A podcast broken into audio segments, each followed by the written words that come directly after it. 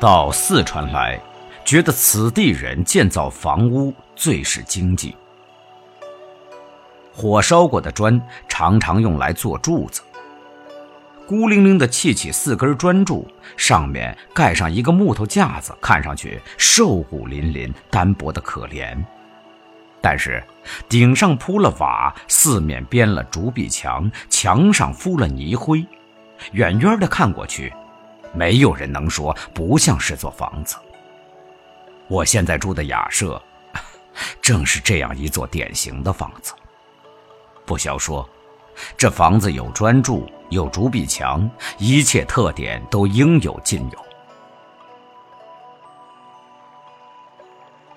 讲到住房，我的经验不算少，什么上枝下斋、前廊后厦、一楼一底、三上三下、亭子间、茅草棚、琼楼玉宇和摩天大厦，各式各样我都尝试过。我不论住到哪里。只要住的稍久，对那房子便产生感情，非不得已，我还舍不得搬。这雅舍，我出来时仅求其能避风雨，并不敢存奢望。现在住了两个多月，我的好感油然而生。虽然我已渐渐感觉它是并不能避风雨，因为有窗而无玻璃。风来则动若凉亭，有瓦而空隙不少；雨来则渗如滴漏。纵然不能避风雨，雅舍还是自有它的个性。有个性，就可爱。雅舍的位置在半山腰，下距马路约有七八十层的土阶，前面是阡陌螺旋的稻田。再远望过去，是几抹葱翠的远山，旁边有高粱地，有竹林，有水池，有粪坑，后面是荒僻的针莽未除的土山坡。若说地点荒凉，则月明之夕或风雨之日，亦常有客到，大抵好友不嫌路远，路远乃见情谊。客来则先爬几十级的土阶，进得屋来仍需上坡，因为屋内地板仍依山势而铺，一面高一面低，坡度甚大。客来无不惊叹，我则久而安之。每日由书房走到饭厅是上坡，饭后鼓腹而出是下坡，已不觉有大不便处。雅舍共是六间，我居其二。闭窗不顾，门窗不严，故我与邻人彼此均可互通声息。邻人轰饮作乐，一无失章，永永细语，以及鼾声、喷嚏声、吮汤声、撕纸声、脱皮鞋声，均随时由门窗护壁的西处荡漾而来，破我沉寂。入夜则鼠子看灯，才一合眼，鼠子便自由行动，或搬核桃在地板上顺坡而下，或吸灯油而推翻烛台，或攀援而上帐顶，或在门框桌角上磨牙，使人不得安枕。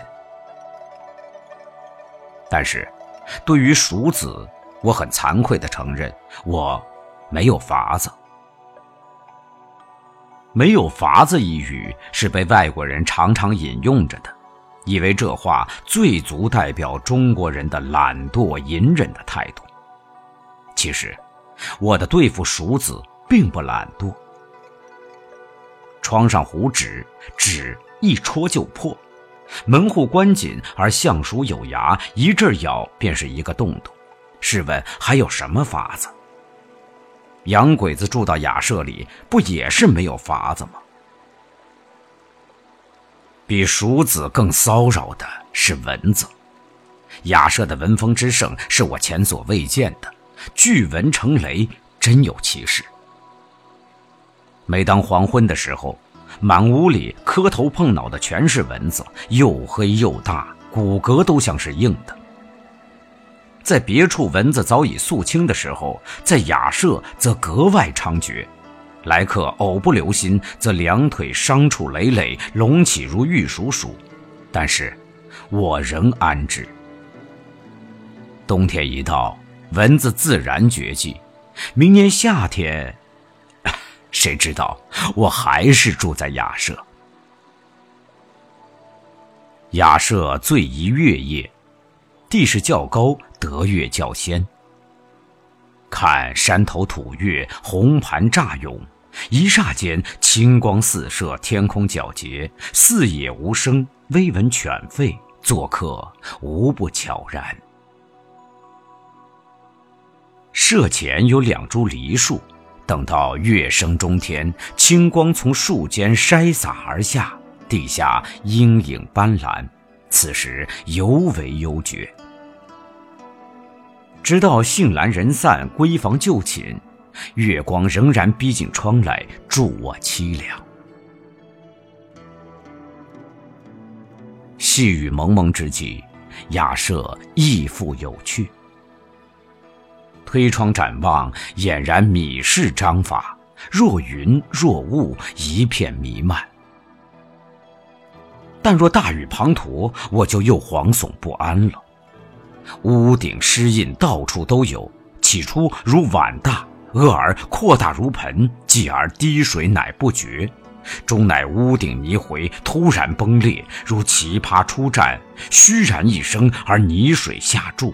此刻满是狼藉，抢救无极。